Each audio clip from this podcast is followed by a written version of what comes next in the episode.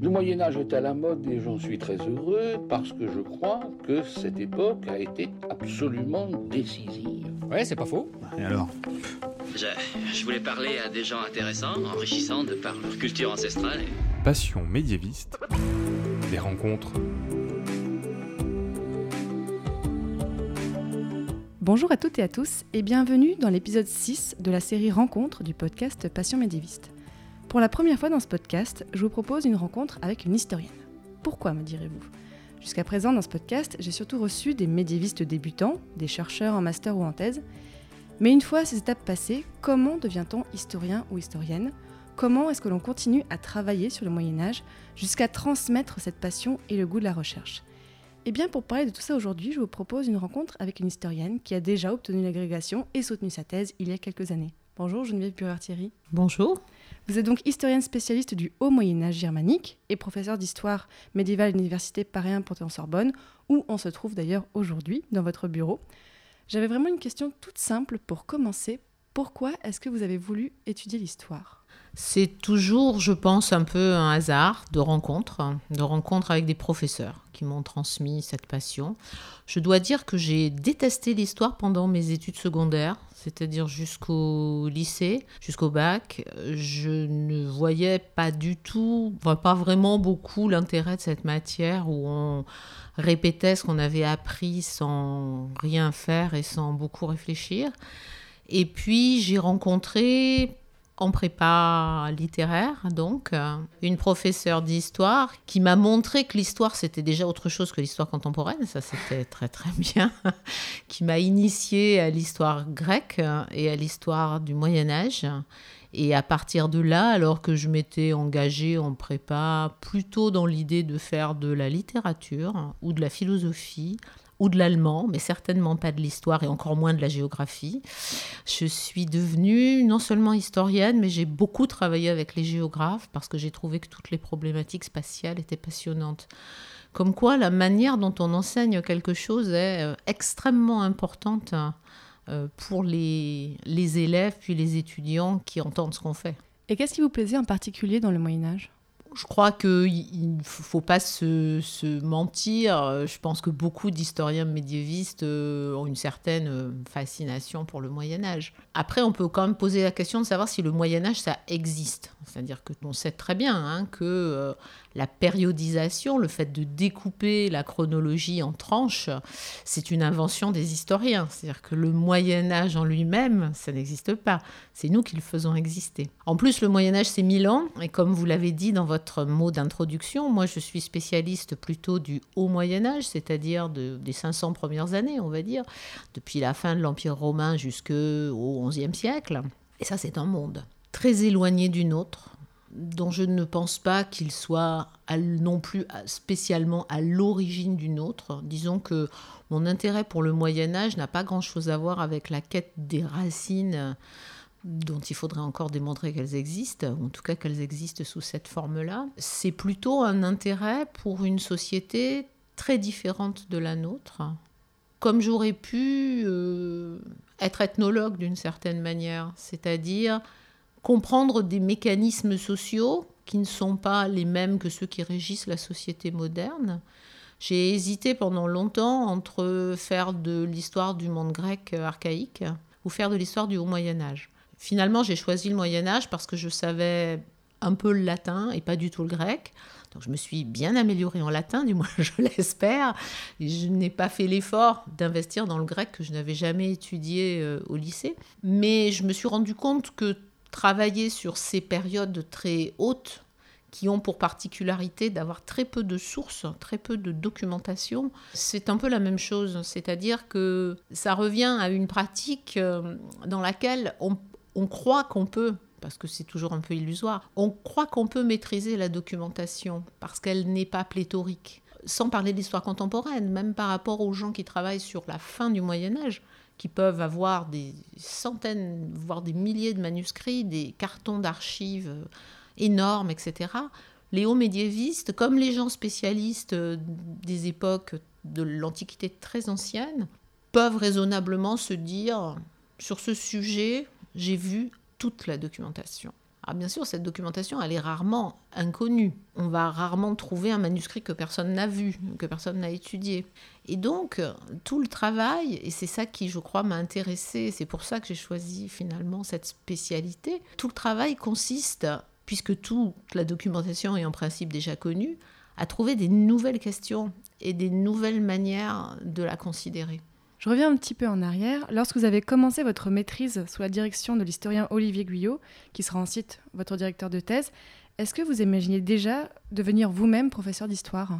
Alors, professeur d'histoire au sens professeur d'histoire dans le secondaire, euh, certainement, hein, puisque j'étais à l'école normale supérieure et qu'à l'école normale supérieure, l'objectif de tout normalien à l'époque, c'était de passer l'agrégation. Et passer l'agrégation, euh, quand je suis rentrée à l'école normale en 1981, ça voulait dire prendre un poste dans le secondaire, puisque il n'existait pas encore d'allocation de recherche. Donc, euh, tous les gens qui imaginaient faire de la recherche en histoire, le faisaient à côté de leur travail, à temps plein ou à temps partiel, mais ça c'était un choix personnel, au lycée ou au collège. Donc de toute façon, l'objectif, c'était en effet d'être professeur d'histoire dans le secondaire, ce que j'ai été pendant plusieurs années, ce qui m'a apporté beaucoup de choses et beaucoup de satisfaction. La grande frustration, c'était au lycée de ne jamais faire d'histoire ancienne et médiévale. Et ça, c'était difficile. Donc, en fait, euh, après l'agrégation, euh, très, très rapidement, on m'a demandé d'assurer des charges de cours à l'université, à Paris 4 pour Olivier Guillot, euh, et à Paris 8 aussi, où j'avais des amis qui avaient lancé une, une nouvelle revue, la revue médiévale, dont je me suis occupée pendant presque 20 ans. Vous me disiez, vous avez obtenu l'agrégation en 1984. Et aujourd'hui, euh, en 2019, dites-moi si je me trompe, mais vous dirigez le jury d'agrégation euh, à Paris. Alors je ne dirige pas le jury d'agrégation, je ne suis pas présidente du jury, mais je fais partie de ce qu'on appelle le jury d'oral, c'est-à-dire que je suis co-responsable avec mon collègue Pierre Baudouin de l'Université de Caen de la question qui est au programme du concours, donc une question qui porte sur le haut Moyen Âge et pour la première fois dans l'histoire de l'agrégation sur des espaces du nord et de l'est de l'Europe. Alors, je sais qu'il y a beaucoup de collègues qui ont été très déstabilisés parce qu'on n'a pas l'habitude hein, de parler de la Scandinavie, de la Pologne, euh, de la Hongrie, euh, même des îles britanniques, qui sont pas si souvent que ça pour ce qui est du Moyen Âge au programme quand on est avant la conquête de Guillaume le Conquérant, parce qu'après c'est notre histoire si vous voulez. Donc voilà. Mais avant la conquête de Guillaume le Conquérant, l'Angleterre anglo-saxonne, l'idée qu'il y a des royaumes scandinaves dans cette Angleterre anglo-saxonne, qui le sait? Qui le sait? Même les étudiants d'histoire, très peu de gens le savent. Donc nous avons voulu euh, profiter, si j'ose dire, que la question d'histoire de l'agrégation, la question d'histoire médiévale à l'agrégation n'est pas au CAPES en ce moment, pour proposer une question un petit peu plus, enfin qui peut apparaître un peu pointue, mais quand on voit euh, l'arc à la fois géographique depuis l'Irlande jusqu'à la Rousse de Kiev euh, et jusqu'au Balkan, et le créneau chronologique qui va du 7e au 11e siècle, je m'étonne que des collègues et des étudiants trouvent que c'est pointu. Je ne trouve pas que ce soit particulièrement Oui, au contraire, c'est même très très large.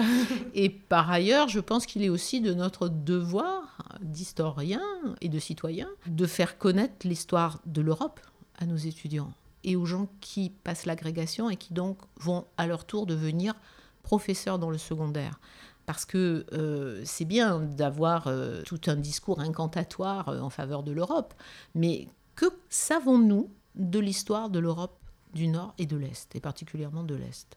Qui connaît quelque chose à la manière dont la Pologne s'est constituée comme un État? De ce qu'elle met en avant comme origine, identité, etc. Ce dont on peut évidemment discuter tout autant que des racines de l'histoire de France. Mais encore faut-il connaître quelque chose. Hein. Alors on ne peut pas tout savoir sur tout, nous sommes bien d'accord. Mais il me semble que les programmes de concours sont aussi l'occasion pour beaucoup d'étudiants de découvrir des choses. Moi-même j'ai découvert des choses que j'ignorais absolument en passant l'agrégation. Et je pense que c'est l'occasion de s'ouvrir aussi à d'autres espaces, de prendre conscience que euh, voilà nos partenaires européens, puisque partenaires il y a tant que l'Europe euh, n'a pas volé en éclats, eh bien, euh, encore faut-il s'intéresser un petit peu à leur propre histoire, et pas seulement à la nôtre. En 30 ans, comment ce concours de l'enseignement a évolué?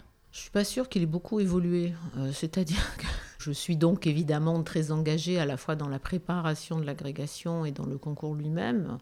Et je retrouve là euh, un petit peu ce que j'ai ce que j'ai connu quand je l'ai moi-même euh, quand je l'ai moi-même passé. Je pense que c'est sans doute une difficulté, au sens où euh, si le concours ne se transforme pas, la société, elle se transforme. Et ce qu'on attend des professeurs n'est pas forcément la même chose. C'est certain. En même temps, je continue de penser que je ne parle pas ici du CAPES, qui est encore une autre question. Euh, l'agrégation est quand même un concours euh, extrêmement difficile. Je rappelle qu'aujourd'hui, il y a 72 places à l'agrégation d'histoire pour toute la France. Ça pour combien de, candidats? Je ne sais pas exactement le chiffre. Je pense qu'il y a en gros euh, sur 20 qui est reçu. C'est quand même un concours qui est très difficile, qui a toujours été très, très difficile. Quand j'ai passé l'agrégation, il y avait 52 postes. Il n'y en a jamais eu moins que ça. Et on n'était pas tellement moins nombreux à la passer. Bon, dans ce concours qu'on peut considérer comme un concours élitiste et on peut discuter de la manière dont la France recrute ses élites, etc., etc. Je reste persuadée que on apprend beaucoup en préparant l'agrégation. Et je dirais que même si on l'obtient pas, on n'a pas perdu son temps à préparer l'agrégation. Je sais que beaucoup de collègues euh, ne vous diraient pas ça, hein, ne soutiendraient pas ce concours et vous diraient qu'il est complètement obsolète et que ça n'a aucun intérêt. Moi, je pense pour euh, faire passer l'écrit et surtout l'oral hein, de ce concours, qu'on voit bien là quelles sont aussi les qualités des gens à qui on va demander d'être professeur dans le secondaire des qualités de capacité évidemment de travail qui sont très grandes, mais aussi des capacités de synthèse, des capacités de clarté. Est-ce qu'on doit recruter des professeurs d'histoire qui ne sont pas capables de donner des définitions des institutions de l'Ancien Régime euh, basiques qui ne sont pas clairs sur euh, la chronologie euh, du Moyen Âge. Moi, je ne crois pas. Je crois que, évidemment, on ne peut pas tout savoir sur tout, hein, on est bien d'accord là-dessus, mais enfin, bon, on va dire que c'est un, vaste concours de culture générale avec des points d'approfondissement. Moi, ça ne me paraît pas encore scandaleux. Maintenant, quant à savoir si c'est euh, adéquat à ce qu'on demande à un professeur de lycée, je laisse là le collège qui est encore un autre cas, même de lycée aujourd'hui, on peut en discuter. Et ce dont on devrait surtout discuter, c'est pas tant de l'agrégation que de ce qu'on doit faire au lycée, de comment on peut amener les élèves peut-être à travailler autrement. Après la maîtrise et l'agrégation, vous avez commencé une thèse. Quel était son sujet? Alors ma thèse portait sur euh, les évêques euh, entre la fin du, monde carolingien et le début de l'époque ottonienne en Germanie. Toujours euh, été très attirée par l'allemand que j'ai étudié. Je suis pas du tout, malgré mon nom, je viens pas du tout d'une famille germanophone, mais d'une famille d'Alsaciens repliés depuis 1871 dans la région parisienne. Donc euh, voilà, personne parlait allemand chez moi. J'ai appris l'allemand comme première langue au lycée. J'ai toujours beaucoup aimé cette langue. Euh, j'ai pensé pendant un temps, au début de la prépa, me diriger vers une spécialité d'allemand. Et puis j'ai vite compris qu'en réalité, une langue, sauf si on étudie sa littérature, auquel cas, euh, très bien, on est spécialiste de littérature allemande, c'est parfait. Mais sinon, une langue, c'est surtout un outil. C'est un outil pour faire quelque chose d'autre. Moi, j'étais pas linguiste dans l'âme, c'est-à-dire que faire de l'allemand pour l'allemand, euh, je voyais pas bien l'intérêt. En revanche, j'ai vu tout de suite, tout de suite, l'intérêt que pouvait avoir de bien savoir l'allemand pour faire de l'histoire médiévale, puisque des médiévistes allemands font partie des grands personnages qui ont fondé la médiévistique euh, européenne au XIXe siècle, et que s'agissant du haut Moyen Âge, ce sont eux, sont été eux pendant très longtemps les grands et parfois même les seuls spécialistes de certains sujets. Donc j'ai choisi en fait de faire de l'histoire de l'Allemagne médiévale, parce que ça permettait d'allier les deux choses que j'aimais, continuer à faire de l'allemand et faire de l'histoire du Moyen Âge. Qu'est-ce que vous avez montré dans votre thèse et qu'est-ce que ça a apporté à la recherche sur le Moyen Âge? Alors là, vous me, parlez de thèse que j'ai quand même soutenue en 1994, donc c'est loin. Hein. L'objectif, c'était de, de, montrer, d'essayer de comprendre comment on passe du système carolingien à un autre système ou plus exactement de savoir si cet autre système que les Allemands décrivent comme un autre système, justement, hein, le système de la Reichskirchengeschichte, le Reichskirchensystem, pardon, le système de l'Église impériale, est-ce qu'il était si différent du système carolingien ou est-ce que c'était une reprise? Comment il avait été adapté? Je suis partie de cette question-là qui aujourd'hui est une question un peu, je dirais, obsolète. Je pense que ça intéresse plus grand monde, mais enfin, c'était il y a longtemps. Et en réalité, j'ai découvert beaucoup de choses beaucoup plus intéressantes que cette problématique-là, c'est-à-dire, en fait, quelle est la place des évêques, non pas seulement en tant que corps épiscopal, mais en tant qu'individu, dans la création, en quelque sorte, d'un nouveau système politique puisque le système ottonien est quand même un nouveau système politique. C'est une nouvelle dynastie, c'est un déplacement de centre de gravité au sein du royaume de Germanie, c'est une autre manière de concevoir les liens entre les individus, quelque chose qui est très important au Moyen Âge. Et j'ai découvert là que les évêques que j'avais euh, considérés au départ plutôt du point de vue institutionnel avait beaucoup de choses à apporter du point de vue, la connaissance de ces personnes avait beaucoup de choses à apporter euh, du point de vue de leur activité de leur agency, comme on dirait aujourd'hui en français, mais c'est vrai que c'est difficile de trouver un terme qui soit le même.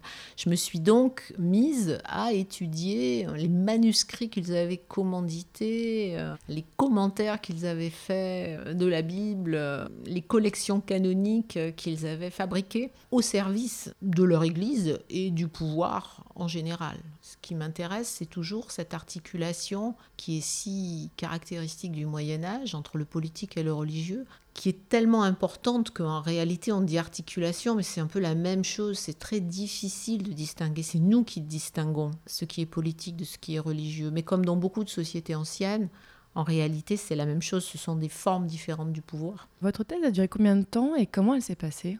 Alors, ma thèse a duré très longtemps, justement parce qu'on était à une époque où, euh, quand je vous ai dit, en, 1981, quand je suis rentrée à l'école normale supérieure, il n'existait pas ce système d'allocation de, de recherche qui s'est mis en place juste au moment où je suis sortie. Et moi, je n'en ai pas profité. En réalité, j'ai pris un poste dans le secondaire. Et puis j'ai eu un enfant aussi, ce qui, il faut le dire, n'accélère pas hein, la recherche. Voilà. Alors je regrette pas du tout. Hein. Mais bon, voilà, ça fait aussi partie de, cette vie-là. Hein. Et donc euh, j'ai réussi en fait à finir ma thèse grâce à des postes de contractuels qui ont commencé à exister à ce moment-là, les postes d'ATER, les attachés temporaires d'enseignement et de recherche, postes qui existent d'ailleurs toujours, qui étaient assez rares à l'époque. J'ai réussi à en obtenir un d'abord à Paris 8 et puis euh, ensuite euh, j'ai obtenu un détachement auprès de l'université de Franche-Comté un peu dans le même genre de statut. C'était pas exactement la même chose, mais ça revenait à ça. J'ai terminé ma thèse euh, et entre le moment où j'ai eu l'agrégation et le moment où j'ai soutenu ma thèse, il s'est passé dix ans. Ah, bah ah oui, quand même. Quand même, quand même. Hein. Mais avec des années qui ont été absolument improductives. Hein. Donc voilà, c'est pas dix ans de travail, c'est dix ans de durée, mais c'est pas dix ans de travail. Et comment s'était passée la relation avec votre directeur de thèse, donc euh, Olivier Guillot? Olivier Guillot était un homme, eh, je dis pas pour, je sais pas pourquoi je dis était parce qu'il n'est pas du tout, il est encore vivant bien sûr, hein, mais on ne le voit plus beaucoup parce qu'il est très âgé et assez malade. C'est un homme charmant euh, et très, nous dirions aujourd'hui à l'ancienne. D'abord, il avait cette particularité que quoique professeur à la Sorbonne, euh, donc à l'université de lettres à l'époque, la faculté des lettres, il était professeur d'histoire du droit et des institutions. Il y avait à l'époque, à Paris 4, un poste de professeur d'histoire des institutions qui avait été à l'origine prêté par l'université de droit. C'est une histoire très compliquée. Ce poste avait été occupé notamment par Jean-François Lemarinier, qui était bien connu, encore bien connu des étudiants pour son manuel d'histoire des institutions euh, dans la collection U, hein, euh, qui se vend encore, je pense. Et c'est Olivier Guillot, qui était un de ses élèves, qui lui a succédé. Après quoi, il y a eu sur ce poste Yves Sassier, qui était aussi un élève euh, de, de Le Marinier. donc c'était toute une tradition de gens qui faisaient vraiment de l'histoire très institutionnelle. C'était aussi à l'époque parmi les rares professeurs qui s'intéressaient au Moyen Âge, car il y en avait en fait extrêmement peu. Hein. quand j'ai commencé ma thèse, si je voulais faire du Haut Moyen Âge, j'aurais pu venir voir Pierre Toubert, qui était à Paris 1, mais qui donnait surtout des sujets sur l'Italie, et moi je voulais faire de la Germanie. J'aurais pu aller voir Pierre Richer à Nanterre, qui donnait plutôt des sujets d'histoire culturelle, et moi je voulais faire plutôt de l'histoire politique. Donc finalement, on voit qu'il y a une mode des sujets en fait. Ça m'allait très bien. Il y a une mode des sujets, bien sûr, bien sûr. Mais ça, c'est normal, hein, c'est l'historiographie qui, qui, avance.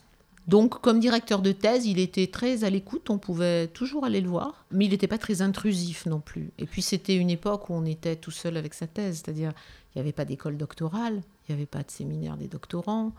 Des doctorants, de toute façon, il y en avait très peu.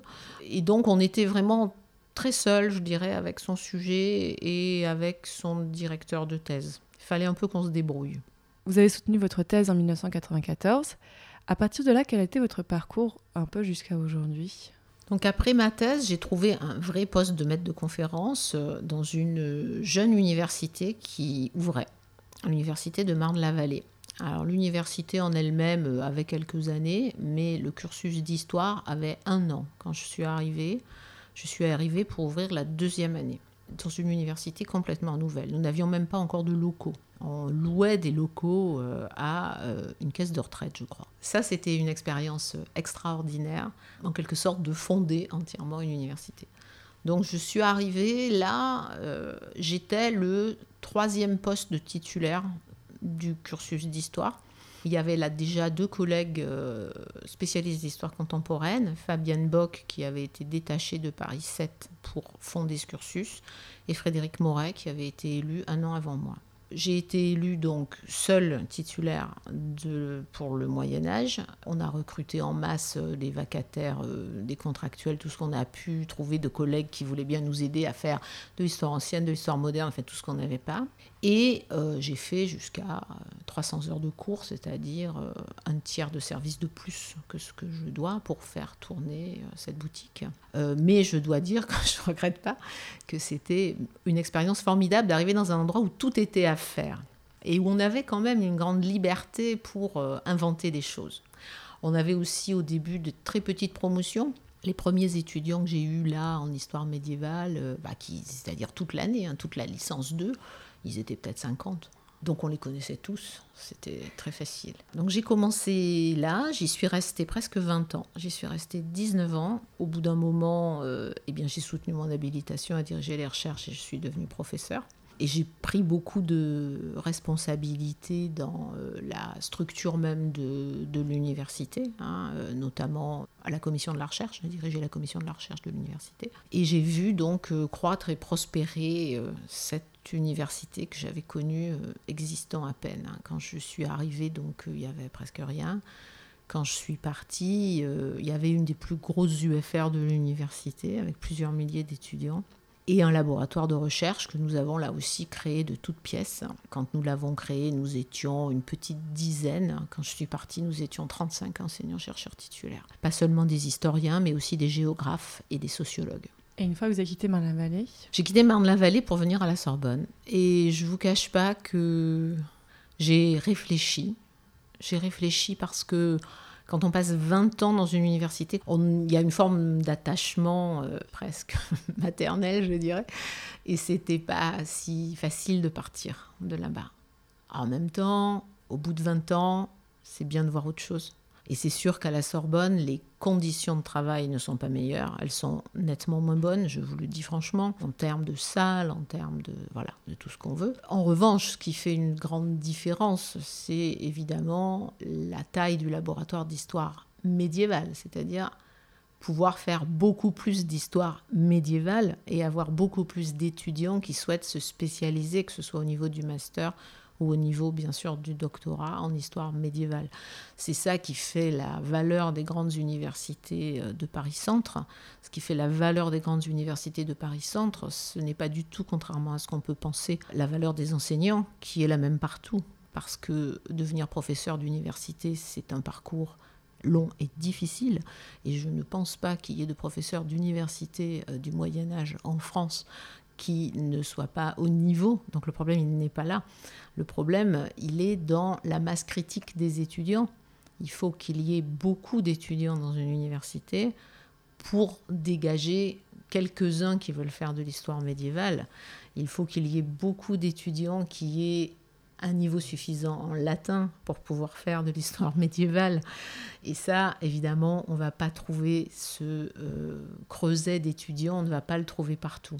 Donc venir à la Sorbonne m'a permis d'intégrer un laboratoire où il n'y a que des médiévistes. Je suis pas sûre d'ailleurs que ce soit une si bonne idée, hein, les laboratoires où il n'y a que des médiévistes. Je ne vais pas dire du mal, puisque actuellement, depuis le 1er janvier, c'est moi qui dirige ce laboratoire, le, laboratoire de médiévistique occidentale de Paris, qui a été fondé par Jean-Philippe Genet il y a 20 ans.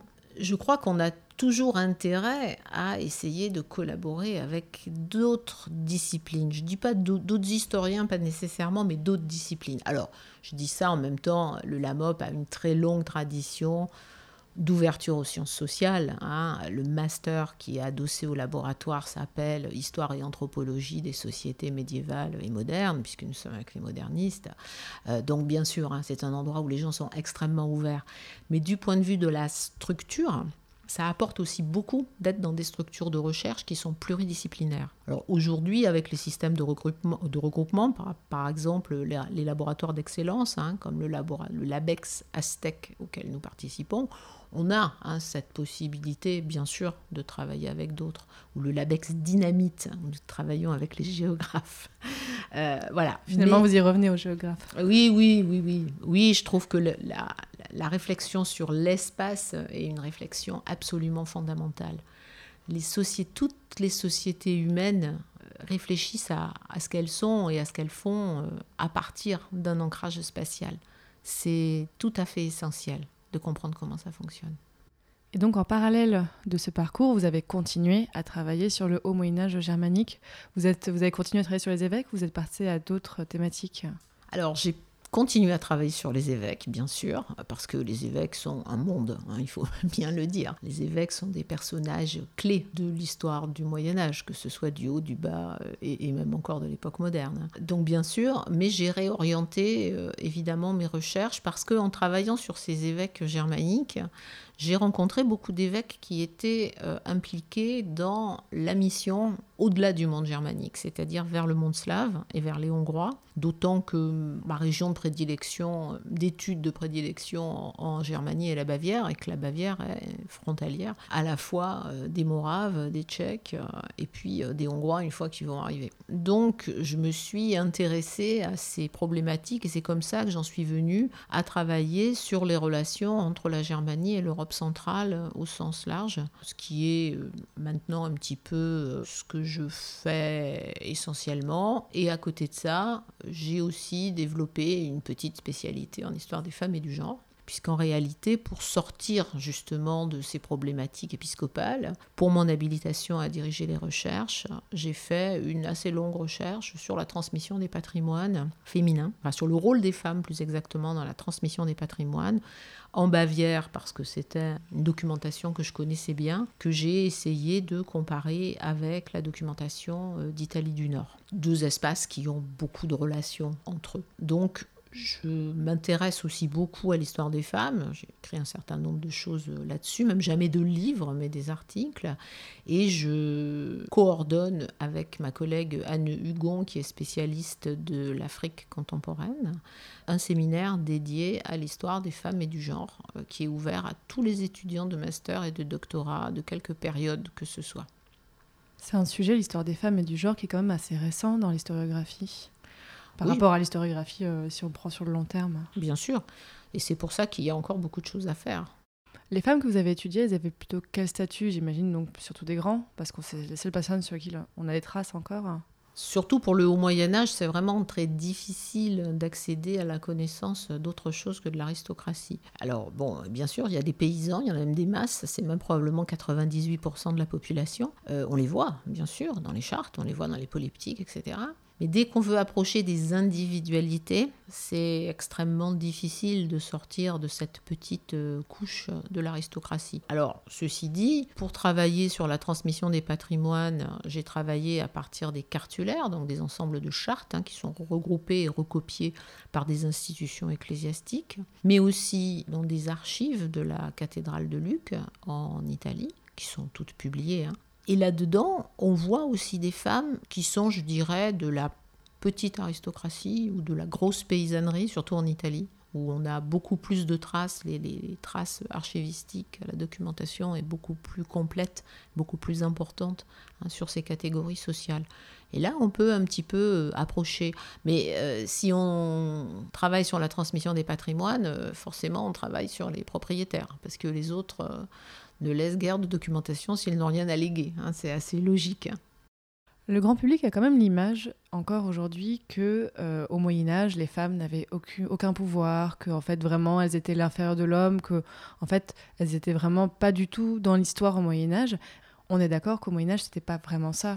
Je ne suis pas sûre que ce soit une question de volume ou de degré. D'abord, il est difficile de parler du Moyen Âge de manière globale parce que c'est mille ans. Ça, c'est déjà un premier point. Et ensuite, il faut savoir de quoi on parle. C'est-à-dire si on parle de la manière dont on conçoit le rôle des femmes d'un point de vue théologique, puisque je rappelle que l'idéologie dominante, englobante, c'est l'idéologie chrétienne. Donc, dans la théologie, la, la femme, elle a une place qui est très compliquée, puisqu'elle est à la fois Ève et Marie.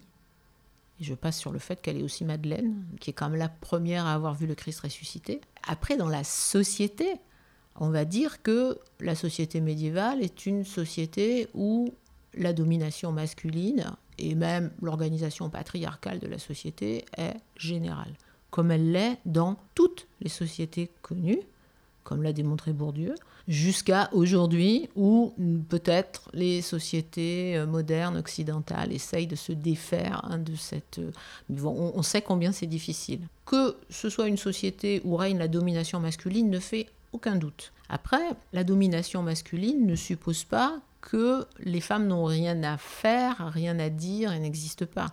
Bien sûr qu'elles existent, bien sûr qu'elles ont un rôle à jouer, qu'on leur reconnaît un rôle dans beaucoup de domaines, euh, particulièrement pour ce qui est du haut Moyen Âge, on l'a depuis très longtemps mis en valeur, un rôle d'intermédiaire privilégié entre les vivants et les morts. Les prières des femmes, et en particulier les prières des veuves pour l'âme de leur mari, sont ce qu'il y a de plus précieux au monde.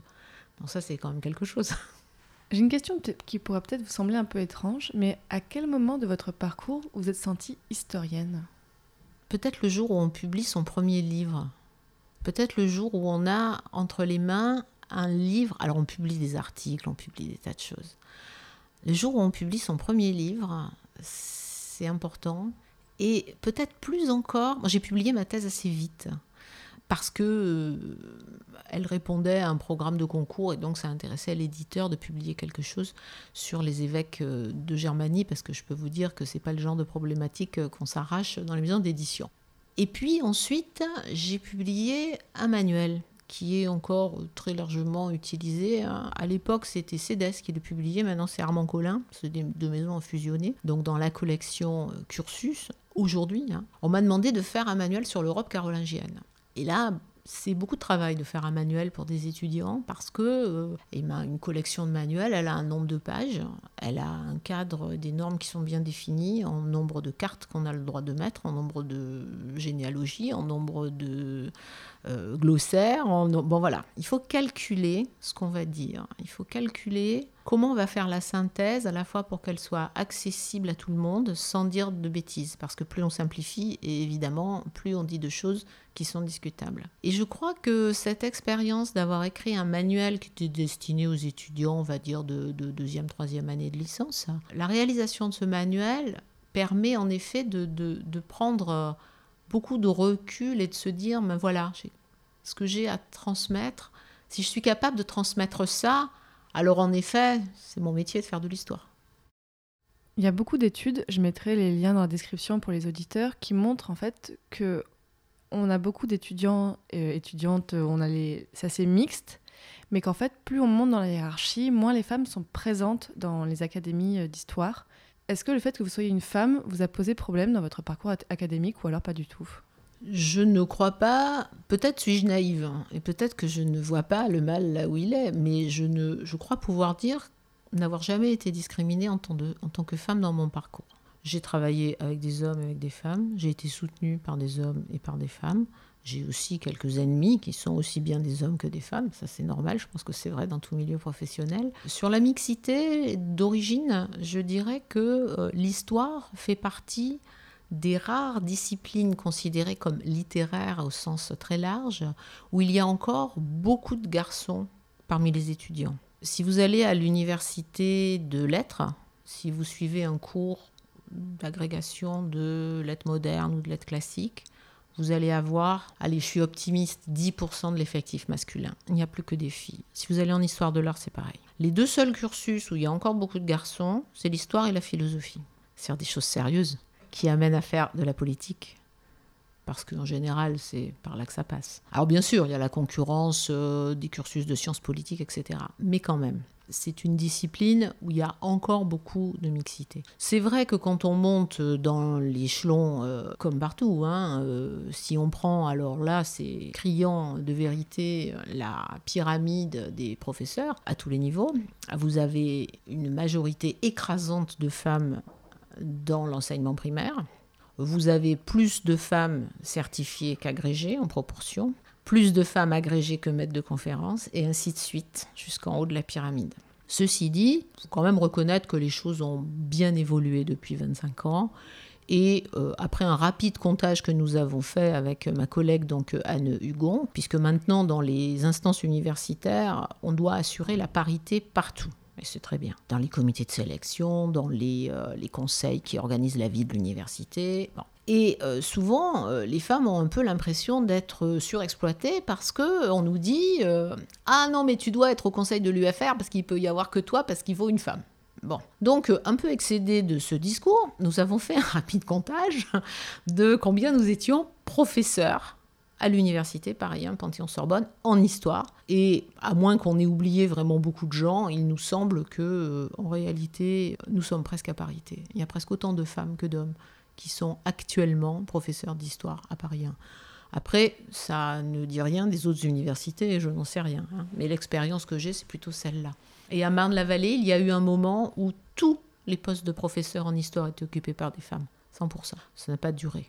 Depuis plusieurs années, donc euh, maintenant, vous dirigez des élèves, des apprentis chercheurs et peut-être de futurs historiens et historiennes, comme Justine qui était dans l'épisode 1 de Passion médiéviste et Ilan dans l'épisode 13. Comment est-ce que vous construisez les relations avec ces étudiants?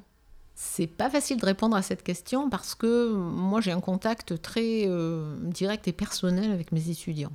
Donc la relation, elle, se construit déjà, je dirais en général, à partir de la licence 3, quand euh, aux alentours du mois de février-mars, là nous y sommes, des étudiants et des étudiantes viennent me voir à la sortie du cours en me disant Madame, j'aimerais bien faire un sujet euh, d'histoire, de master euh, en histoire du Haut Moyen-Âge. Et donc là, je leur demande Qu'est-ce qui vous intéresse? Est-ce que vous savez le latin? Mais si vous ne savez pas le latin, c'est pas grave. Si je commence à refuser les gens qui ne savent pas le latin, c'est difficile. Je vais vous trouver des textes traduits, c'est pas grave. Voilà, quelles sont vos capacités Quelles sont les autres langues que vous pouvez lire facilement Parce que voilà, ça, c'est aussi un élément important. Et puis, quel est le genre de sujets qui peuvent vous intéresser? Est-ce que vous voulez faire plutôt euh, de l'histoire du pouvoir? Est-ce que vous voulez plutôt faire l'histoire des femmes? En L3, je fais un cours d'histoire des femmes au Moyen Âge, donc forcément, j'ai beaucoup d'étudiants deux, rarement des étudiants, je dois le dire, qui viennent me demander des sujets euh, d'histoire des femmes. Donc, je construis avec eux le sujet progressivement, trouver de la documentation, trouver une problématique, et puis ensuite, eh bien, dans le courant du master, Bon, je pense que je suis un professeur assez disponible parce que je suis là presque tous les jours. J'anime plusieurs séminaires. Évidemment, le séminaire dit de spécialité, c'est-à-dire le séminaire où il y a tous les hauts médiévistes, dont une séance sur deux est consacrée uniquement aux étudiants, dont nous discutons des sujets, où nous mettons les problèmes sur la table, etc. Et euh, j'anime aussi euh, avec M. Feller un séminaire d'initiation aux sciences sociales puisque nous considérons que euh, ça apporte beaucoup aux médiévistes d'avoir un regard anthropologique et sociologique sur les sujets que nous abordons. Et ça me donne l'occasion de connaître en fait tous les étudiants du master d'histoire, même ceux qui ne travaillent pas avec moi. C'est très bien. On discute beaucoup, on lit beaucoup de choses ensemble. Qu'est-ce que vous aimeriez transmettre à ces étudiants? L'enthousiasme. L'enthousiasme pour la recherche. Et je crois que pour beaucoup d'entre eux, ils sont très enthousiastes. C'est un vrai bonheur. Hein. L'enthousiasme pour la recherche, l'idée que euh, la recherche est quelque chose qui n'est jamais terminé.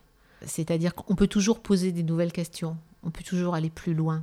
Il suffit d'une certaine manière d'être curieux et de se donner quelques moyens techniques, quelquefois, de progresser. Alors le premier des moyens techniques, évidemment, euh, c'est de bien savoir le latin. Ça, c'est difficile hein, pour beaucoup qui rêvent de faire l'histoire du Moyen Âge. Mais ça s'apprend comme le reste. Hein, on peut l'apprendre. Euh. Le bas Moyen Âge, on peut faire l'étude du bas Moyen Âge sans savoir le latin quand si même. vous dites ça à nos collègues bah, médiévistes, ils ne seront pas contents. Euh, ils ne seront pas contents du tout. Disons que oui, pour le bas Moyen Âge, c'est plus facile de trouver de la documentation. Pour nous, c'est complètement exclu. Donc euh, voilà. Mais en dehors de ça, on a développé aussi, puisque le LAMOP a été pionnier en matière de, de numérique et du- d'usage des nouvelles technologies euh, appliquées à l'histoire médiévale. J'essaye d'inventer des sujets où on peut étudier, par exemple, euh, faire de l'analyse réseau. Là, j'ai un, étudiant qui termine son master 2 euh, sur un évêque très célèbre du XIe siècle qui s'appelle Fulbert de Chartres, qui est bien connu pour avoir écrit des, des textes sur la féodalité, qui a aussi toute une correspondance, hein, qui a aussi laissé toute une correspondance. Et donc, à partir des, lettres de Fulbert de Chartres, euh, il étudie, euh, bon, bien sûr, euh, la correspondance, la place de cet évêque, etc. Et à partir de là, il a reconstruit le réseau, mais en utilisant des techniques de l'analyse réseau. hein, et il a utilisé aussi des logiciels de textométrie qui permettent de calculer les co-occurrences entre les mots. Et voilà, ça donne des choses très nouvelles. C'est très intéressant. En ce moment, sur quel sujet vous travaillez pour vos recherches? J'aimerais beaucoup, si j'avais le temps, euh, le, problème de l'enseignant-chercheur, c'est qu'une fois qu'il s'est occupé de son laboratoire et de ses étudiants, entre nous, il ne lui reste pas beaucoup de temps pour écrire des livres. Donc, des articles, c'est toujours possible. Écrire 20 pages, même 30, même 50, c'est pas un problème. Écrire un livre, ça suppose d'avoir du temps. Alors, ces dernières années, je me suis euh, beaucoup occupée euh, donc de l'histoire de l'Europe centrale et orientale. Et euh, j'ai déjà écrit plusieurs articles autour d'un personnage que je trouve fascinant, et c'est un évêque, bien sûr, hein, toujours, quand même on y revient, qui est Adalbert de Prague, qui est le second évêque de Prague, et qui est le premier tchèque à avoir été évêque à Prague, à la fin du Xe siècle. Il est aussi mort martyr sur les bords de la Baltique, après avoir eu une existence très compliquée et très politique aussi. Je pense que ce personnage mériterait non pas tant une biographie au sens euh, traditionnel, parce que sa vie finalement tout le monde la connaît, il suffit d'ouvrir n'importe quelle encyclopédie, c'est pas très intéressant.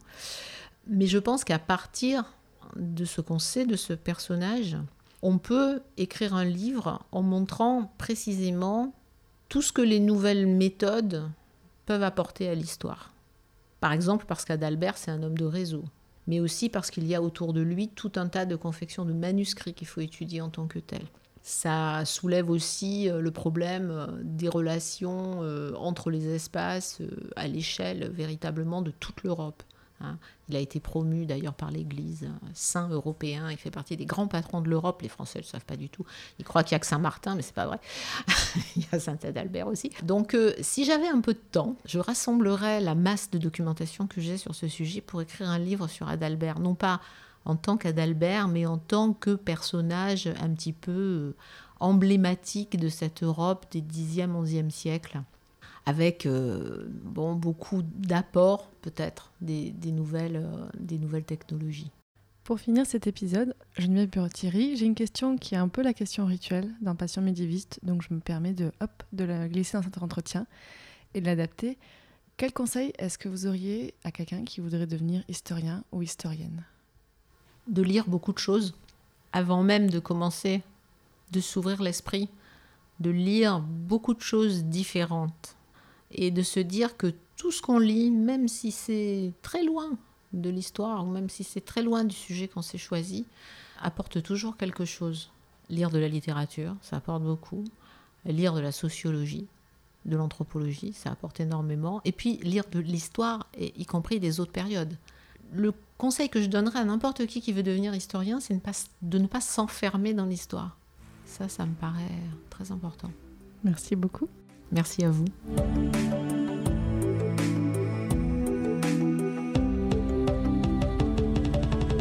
Si vous voulez en savoir plus sur ce qu'a écrit Geneviève Bureau-Thierry, je vous mettrai en description de cet épisode plein de références. Et si vous voulez en savoir plus sur le haut Moyen-Âge, eh bien dans Passion médiéviste, nous commençons à avoir beaucoup d'épisodes. Il y a un petit lobby au médiéviste en fait dans, dans ce podcast.